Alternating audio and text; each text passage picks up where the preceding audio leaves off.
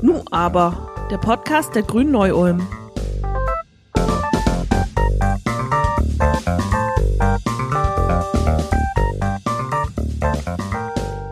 Hallo und herzlich willkommen zum zweiten Teil unserer Folge zu den Wahlen in den USA.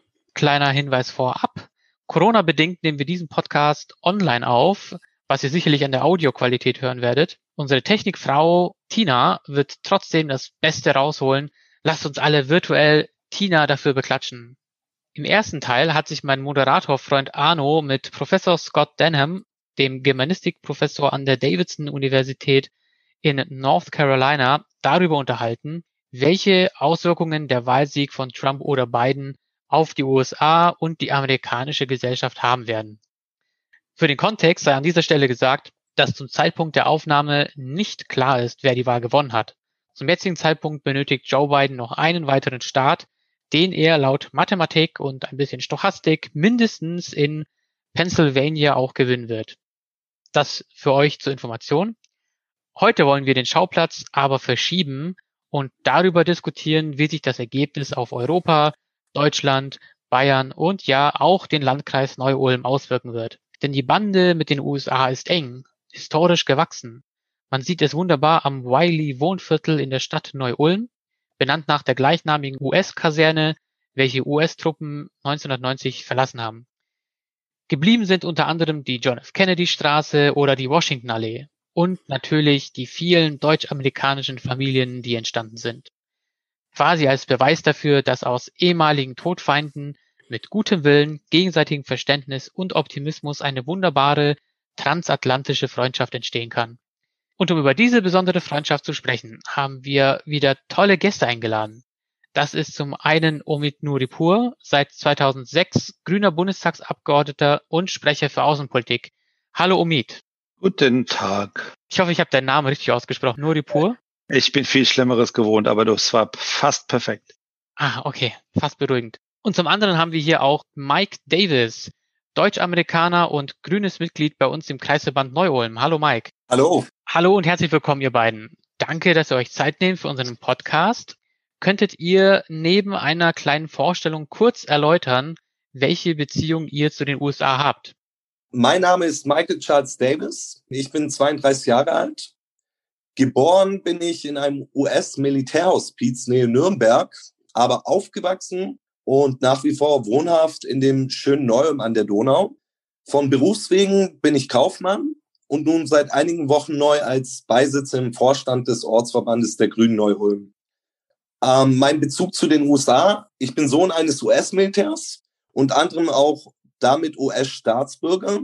Und diese väterliche Seite meiner Familie entspricht dem, was mich auch sehr tief mit den USA verbindet. Außerdem bin ich aufgewachsen in einem sehr internationalen Kreis von Menschen und habe mich daher schon bereits in frühen Jahren als Kind beider Welten gesehen, also auch stets als US-Amerikaner und bin auch dementsprechend kulturell geprägt. Ich bin auch mit Noripur, ich mache Außenpolitik bei den Grünen im Bundestag und mein Hauptjob ist, ich bin Vorsitzender vom Eintracht Fanclub äh, im Deutschen Bundestag mit dem bescheidenen Namen Bundesadler. Und als Außenpolitiker geht es nicht anders, als dass man sich mit den Vereinigten Staaten beschäftigt. Das ist der mit Abstand wichtigste Partner Deutschlands außerhalb Europas und bekanntermaßen eine Weltmacht, nicht nur nuklear, nicht nur ökonomisch, sondern auch kulturell.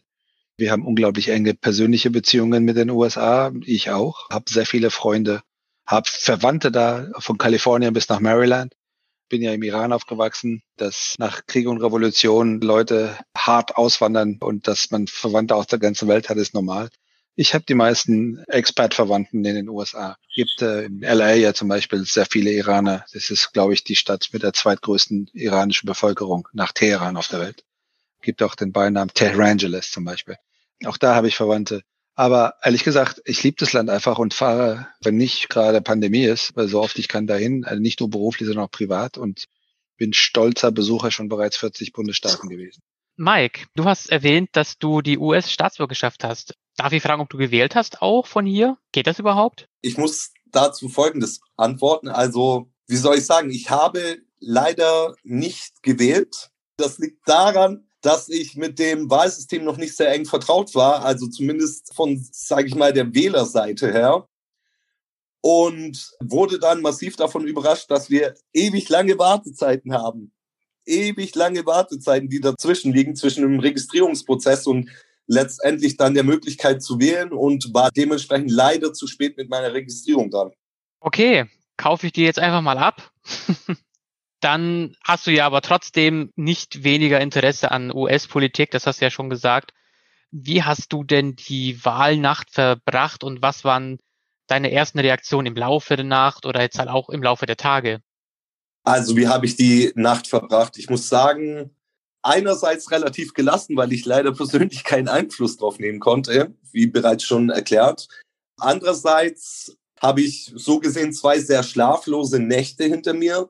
Denn wie viele andere Menschen, damit meine ich natürlich auch ausdrücklich nicht US-Staatsbürger, habe ich größte Bedenken über einen möglichen Ausgang der Wahl äh, mit einer zweiten Amtszeit eines US-Präsidenten Trump.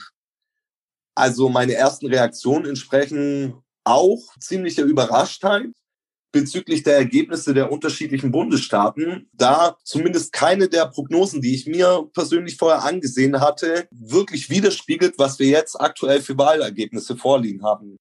Und bei dir, Omid, wie ist deine Meinung zum Ausgang der Wahlnacht bzw. des Auszählungsverlaufs? Es gibt äh, weitgehend eine Enttäuschung bei denjenigen, die äh, nicht nur wollten, dass Biden gewinnt, weil sie Trump nicht mögen, sondern auch die einfach Angst hatten, und dazu gehöre ich, die Angst hatten vor dem, was jetzt möglicherweise droht. Wenn wir uns vorstellen, dass wir Wochen, Monate lang jetzt in der Hängeparty sein können, wenn wir, wenn ich mir vorstelle, dass es Gewalt geben kann auf den Straßen, das ist eine Instabilität, die nicht nur die Vereinigten Staaten dann bedroht. Wir reden über das Powerhouse des Planeten, machtpolitisch. Und es würde für uns alle von zentraler Bedeutung sein. Nicht umsonst ist der Aufmacher von allen Nachrichtensendungen von Russia Today äh, seit 36 Stunden immer nur Turbulenzen in den USA, Instabilität, das System zerfällt. So. Deshalb äh, habe auch ich den Demoskopen, und wir haben mit sehr vielen geredet, vertraut, die gesagt haben, es ist denkbar, dass Biden klar gewinnt. Und wenn Biden klar gewonnen hätte, wenn Florida gefallen wäre zum Beispiel, und Florida ist äh, traditionell schnell zählend, auch bei Briefwahlstimmen, dann ähm, wäre es jetzt viel einfacher. Und äh, dann hätte Trump sich auch einen solchen Auftritt möglicherweise nicht leisten können. Also ich kenne keinen Demoskopen, der nicht gesagt hat, dass es knapp werden kann. Das heißt, äh, dieses ganze Demoskopen-Bashing gerade ist ehrlich gesagt nicht ganz lauter. Alle haben gesagt, schaut auf die Fehlertoleranz, die wir hier äh, aufzeigen, ist relativ groß und es ist alles denkbar, auch wenn die Wahrscheinlichkeiten eher anders waren. Aber ich muss einfach zugeben, dass meine Gefühlslage eher war, ich kann doch nicht sein, dass die USA Contested Elections haben, also Election Results haben. Wir haben gerade drei Länder auf der Welt, in denen Wahlergebnisse angezweifelt werden. Das sind Guinea, Georgien und die USA. Mit vollkommen unterschiedlichen Konsequenzen bekanntermaßen. Das heißt, diese Hoffnung, dass das doch glatt geht, nicht im Sinne von wer gewinnt, sondern im Sinne von wir kommen nicht in der Situation, in der das gesamte System zerrupft werden kann. Das war für mich möglicherweise eher Grund, warum ich eher emotional mich eingestellt habe auf eine hoffentlich große Klarheit, die wir jetzt nicht bekommen haben. Aber ansonsten kann ich, äh, ich muss das jetzt mal wirklich sagen, ja, ich bin kein amerikanischer Staatsbürger. Und das geht mich nichts an, wenn die Amerikaner wählen. Das ist reine Angelegenheit der amerikanischen Bevölkerung. Und ich habe zu viele Kolleginnen und Kollegen, die ich sehr mag, aus dem demokratischen Spektrum in Deutschland gehört, die letzten nicht nur zwei Tage auch vor der Wahl, die gesagt haben, aber es ist doch wichtig, dass Biden gewinnt. Ich wünsche mir, dass Biden gewinnt. Ich habe auch Wünsche, aber ich behalte sie für mich. Das ist Sache der amerikanischen Bevölkerung. Aber was ich sagen muss ist, äh, ich wünsche mir einen Präsidenten, der unsere Interessen wahrnimmt, der uns freundschaftlich begegnet, der Dialog sucht, der Partnerschaften zu pflegen weiß, der Freunde nicht bruskiert, der Deutschlands Bild in der Welt nicht zerstört, der einen Wert legt auf Kooperation und nicht auf nur Deals, bei denen es Gewinn und Verlierer gibt. Und die letzten vier Jahre haben nicht unbedingt einen Beweis dafür erbracht, dass Donald Trump ein solcher ist. Im Übrigen gilt das auch für das Wahlrecht. Also die Tatsache, dass Mike sich nicht hat registrieren können rechtzeitig, deutet darauf hin, dass das Wahlrecht erhebliche demokratische Defizite hat. Die Tatsache, dass äh, Bidens Popular Vote Vorsprung größer ist als der von Hillary Clinton und sie wurde nicht gewählt und bei ihm ist es auf der Kippe, deutet darauf hin, dass es erhebliche Defizite gibt. Aber gerade ein Wahlrecht ist originär Souveränität eines Nationalstaates und seiner subnationalen Strukturen wie zum Beispiel den Bundesstaaten. Deshalb auch da kann ich allen Kolleginnen und Kollegen, allen in Deutschland raten, ja, ich habe auch eine Meinung, aber so wie wir nicht wollen, dass die amerikanische Administration jetzt uns belehrt über unser Wahlrecht, äh, oder uns erklärt, wer jetzt gefällig zu wählen ist, wollen wir das andersrum natürlich auch ein bisschen vorsichtiger formulieren. Okay, es ist interessant, dass du auch das Wahlsystem selber angesprochen hast. Beispielsweise gibt es auf, entschuldigt die Schleichwerbung, es gibt eine Netflix-Miniserie Explained zum Thema US-Wahlen. Da wird auch eine ganze Folge dem Wahlsystem gewidmet, auch was Voter Suppression und Gerrymandering angeht. Also eine Wahlblockade sozusagen. Aber darauf geht der Arno in dem ersten Teil der US-Wahlfolge ein. Deswegen schneiden wir es jetzt hier einfach nur kurz an. Mich würde besonders interessieren, wir haben ja das Verhältnis zwischen den USA und Deutschland und das Verhältnis ist unter Präsident Trump die letzten vier Jahre ja deutlich abgekühlt, wie jetzt gut zu beobachten gewesen ist für alle. Das lag vermutlich nicht zuletzt auch daran, dass die Bundeskanzlerin Merkel und Präsident Trump auf der rein menschlichen Ebene nicht miteinander konnten. Gerade wenn man sich zurückerinnert an ein paar gemeinsame TV-Auftritte, dann konnte man diese Verkrampftheit auch ja fast schon sehen. Jetzt können wir vielleicht an der Stelle vorsichtig davon ausgehen, dass Biden gewinnen wird. Wie würde sich ein Sieg Bidens auf die transatlantischen Beziehungen auswirken? Omid? Erheblich. Die Differenz wäre erheblich. Äh, beim Menschlichen muss man einfach mal gucken, mit wem Trump eigentlich konnte. Da gab es zwei Merkmale. Erstens waren es keine Frauen und zweitens waren es keine Demokraten. So, deshalb ist es ehrlich gesagt eher ein Adelstitel für Frau Merkel, dass sie mit dem nicht klargekommen ist. Biden würde uns anders behandeln. Beispiel Abzug amerikanischer Streitkräfte. Das ist Sache der amerikanischen Administration. Die entscheiden, was mit ihren Streitkräften passiert. Auch wenn äh, unsere Kommunen möglicherweise an der einen oder anderen Stelle finanziell sehr verwoben sind mit denen. Aber es ist offensichtlich, dass äh, die amerikanische Administration entscheidet und Biden würde mit uns erst reden und würde das versuchen zu erklären und nicht auf Twitter verkünden. Da gibt es sehr viele solche Beispiele, die man sagen kann. Äh, der zweite und wahrscheinlich größte Unterschied ist die Klimapolitik, die entscheidend ist für den Planeten. Und äh, da hat Biden ja erklärt, dass äh, er am 20. Januar möglicherweise eingeschworen wird und am 21. Januar die USA wieder zurückkehren zum Klimaabkommen. Das ist von Welt weiter Bedeutung und wäre absolut wichtig und auch ein großer Unterschied zwischen Trump und Biden. Äh, aber es gibt noch viel mehr Unterschiede. Der Mindset, dass Kooperation auf beiden Seiten fruchtbar sein kann und nicht nur Gewinner und Verlierer gibt, wenn man miteinander spricht. Das Verhältnis zur Wahrheit beziehungsweise Unwahrheit. Ich habe ehrlich gesagt immer mal aufgehört. Es gibt so Lügenbarometer. Ich glaube bei der Washington Post. Ich habe bei 16.500 Lügen von Trump zählen. Ich weiß gar nicht, wo die jetzt am Ende gelandet sind die Art und Weise, mit politischen Gegner umzugehen. Also es sind äh, sehr, sehr viele Unterschiede zwischen Biden und Trump. Das heißt nicht, dass es mit Biden einfach wird. Das heißt nicht, dass wir nicht immense Herausforderungen haben, wenn man sich die Polarisierung in der US-Gesellschaft anschaut, wenn man sich die sozialen Verwerfungen in dem Land anschaut, dann ist das mit Abstand die größte Aufgabe für jeden Präsidenten, der kommt. Und wenn Biden diese nationale Aussöhnung anstrebt, dann ist das ein Job, der mehr als nur ein Ganztagsberuf ist. Das ist eine Aufgabe, die ihn extrem in Anspruch nehmen wird, auch finanziell. Und das bedeutet, dass das amerikanische Engagement in allen Bereichen auch im internationalen Feld zurückgefahren wird, auch unter beiden. Und das bedeutet für uns eine ganz andere Art von Selbstständigkeit und bedeutet für Europa auf eigenen Beinen zu stehen. Vor allem Deutschland hat Trump ja stets scharf kritisiert wegen seines Exportüberschusses, aber auch wegen der Militärausgaben, die nicht so hoch sind, wie er sie gerne hätte wenn wir jetzt einen Administrationswechsel in den USA haben, welche wirtschaftlichen und sicherheitspolitischen Auswirkungen für Deutschland könnten wir denn erwarten? Man muss einfach mal dieses zwei Prozent Ding von Trump verstehen, also das ist nämlich eigene Wahlkampfhilfe. Und das meine ich jetzt wirklich sehr direkt. Äh, wenn äh, Deutschland einfach Geld in die Hand nimmt und ausgibt, ohne dass vorher der Bedarf festgestellt worden ist, auch gerade im Militärbereich, dann wird es dazu führen, automatisch, dass im Militärjargon nennt man von der Stange gekauft. Das heißt, die Deutschen würden haufenweise Dinge, die sie teilweise aber nicht gar nicht brauchen, kaufen müssen, damit sie die zwei Prozent erreichen, Rüstungsgüter, Waffensysteme von den Amerikanern. Das sind genau die Firmen, die den letzten und diesen Wahlkampf von Donald Trump mitfinanziert haben. Das heißt, er will, dass wir unseren Steuerzahlerinnen und Steuerzahlern sagen, gib Geld, wir reichen das Trump weiter, damit das Präsident wiedergewählt werden kann. Das muss immer mit berücksichtigt werden bei diesem zwei Prozent Ding, was er da genannt hat. Das heißt nicht, automatisch, dass die Bundeswehr nicht mehr Geld braucht. Äh, aber das muss sie erstmal erklären und zwar sehr bedarfsgerecht. Und ganz ehrlich, ich finde, dass die Bundeswehr in erster Linie beim Personal mehr Geld braucht. Nicht, weil sie mehr Personal brauchen, sondern weil sie mittlerweile seit äh, der berechtigten und guten, von uns immer eingeforderten Wegfall der, der Wehrpflicht einfach äh, auf dem Arbeitsmarkt konkurrenzfähig bleiben muss, damit nicht immer nur diejenigen bei der Bundeswehr landen, die sonst keine Perspektiven haben auf ihren Arbeitsfeldern. Und wenn wir eine Armee wollen und auch noch wollen, dass sie spezialisierte Leute hat, dann muss man dafür auch Geld in die Hand nehmen. Wir haben das erlebt in den anderen Staaten nach der Abschaffung der Wehrpflicht, in Frankreich zum Beispiel. In den ersten Jahren war das hoch, hoch schwierig, wenn man nicht äh, genug investiert hat. Aber das führt jetzt gerade zu weit. Also die Frage der zwei Prozent ist reiner amerikanischer Wahlkampffinanzierungstrick von Trump gewesen. Wir werden auf eigenen Beinen viel mehr stehen müssen, egal wer amerikanischer Präsident ist. Aber das läuft nicht mit Fantasiezahlen, die irgendwann mal auf irgendeinem Gipfel sich irgendjemand ausgedacht hat. Das geht nur bedarfsgerecht. Und aus deiner Sicht, Mike, glaubst du, dass das Verhältnis zwischen den USA und Deutschland, vorausgesetzt Joe Biden gewinnt, tatsächlich dann auch dann besser oder vielleicht sogar schlechter wird? Naja, also ich fange mal so an.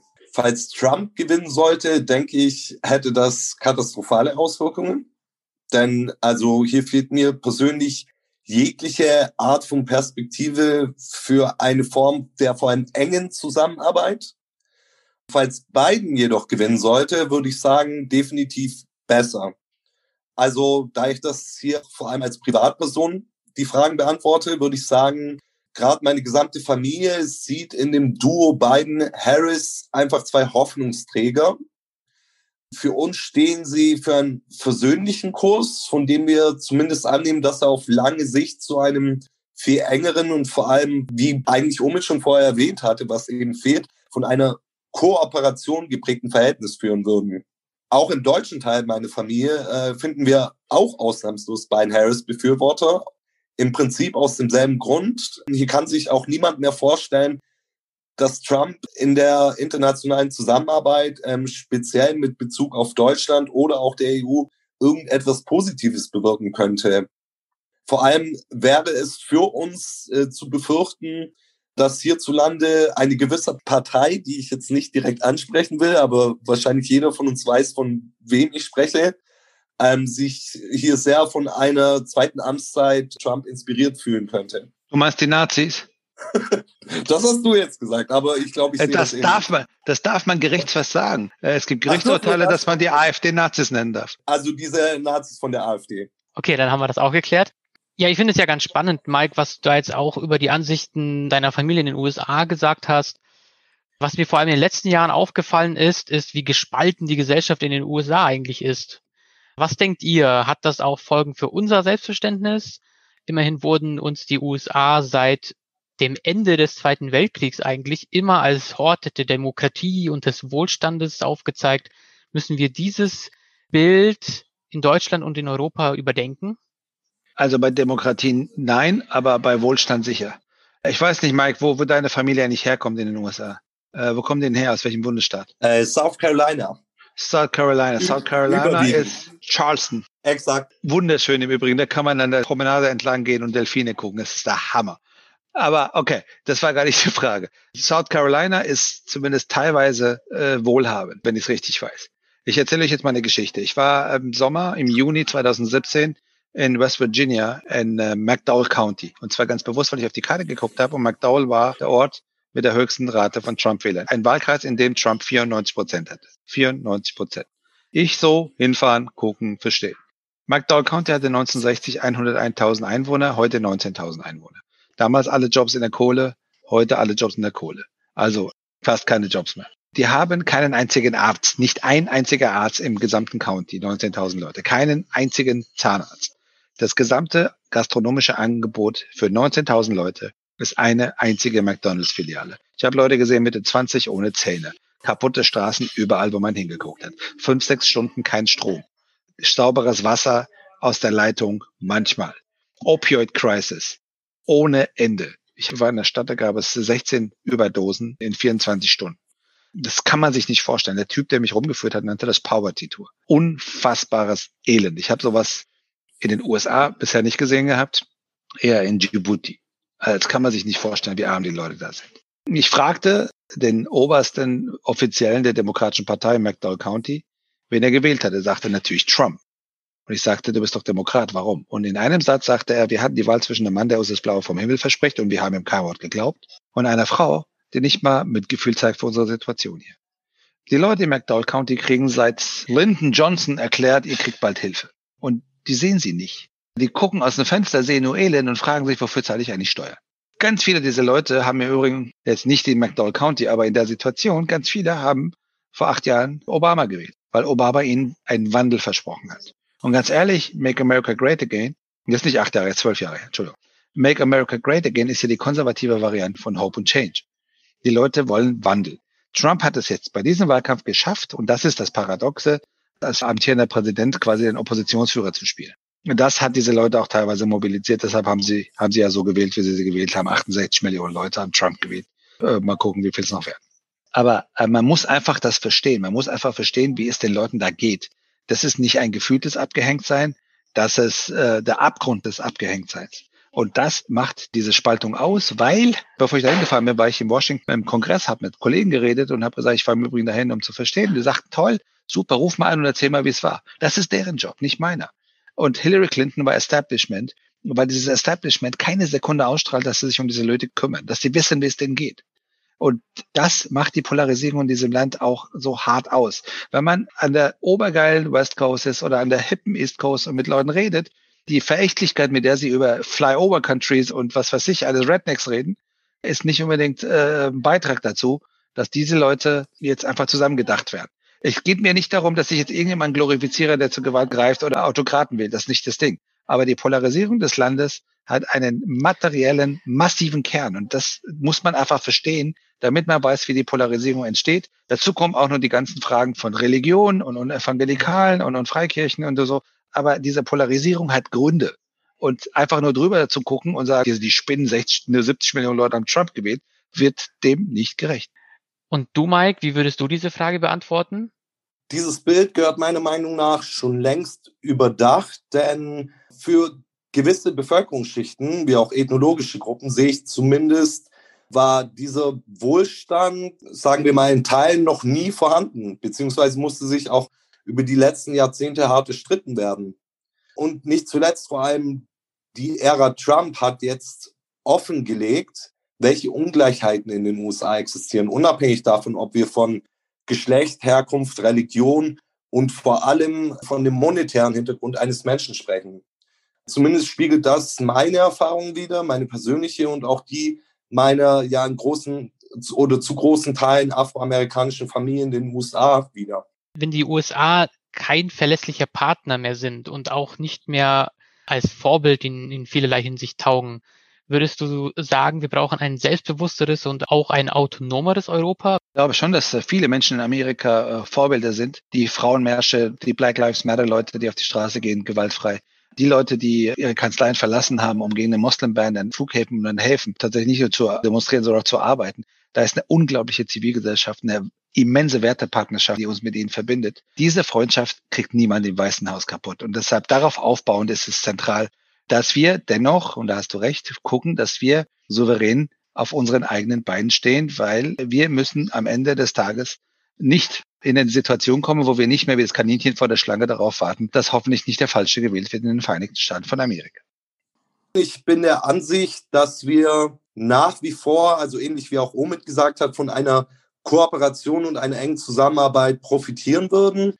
Jedoch bin ich auch der Meinung, dass wir, ähnlich wie Omid sagte, in Europa endlich wieder zu einer eigenständigen sowie praktisch im europäischen Sinne gemeinsamen Identität finden müssen. Diese sollte vor allem von einem friedlichen und zivilisierten Umgang unter den Menschen geprägt sein. Aber neben dem sozialpolitischen könnten wir vor allem bei der Klimapolitik punkten, ist meine Meinung. Denn ich denke, hier sind wir den USA um einiges voraus. Und somit könnten äh, wir gewissermaßen auch Vorbildcharakter gegenüber den USA haben, sodass diese gewissermaßen zu einer gleichwertigen Art von Partnerschaft führt. Ja, wir merken schon, auch die Wahl von Trump oder Biden stellt also die deutsch-amerikanischen Beziehungen vor weitere Aufgaben. Da können wir uns, glaube ich, sicher sein. Und ich bin mir sicher, wir werden dazu bestimmt nochmal einen Podcast machen, irgendwann in der Zukunft. Für heute möchte ich mich aber bei meinen Gästen Omid und Mike bedanken. Vielen Dank, dass ihr euch die Zeit genommen habt, um mit uns und mit mir über die US-Wahlen zu sprechen. Danke für die Einladung. Tschö, macht's gut. Vielen Dank, dass ich dabei sein durfte. Auch nochmals vielen Dank an Omid und ich freue mich weiter auf viele schöne, tolle Folgen eures Podcasts beziehungsweise unseres Podcasts.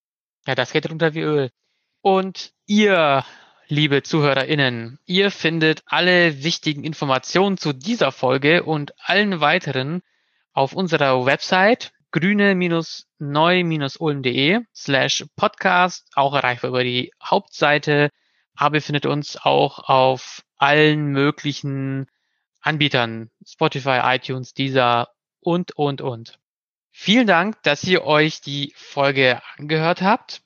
Da wir jetzt die beiden Folgen zur US-Wahl sehr schnell hintereinander veröffentlicht haben, kommt die nächste Folge von Nu aber dann in drei Wochen, also am 9.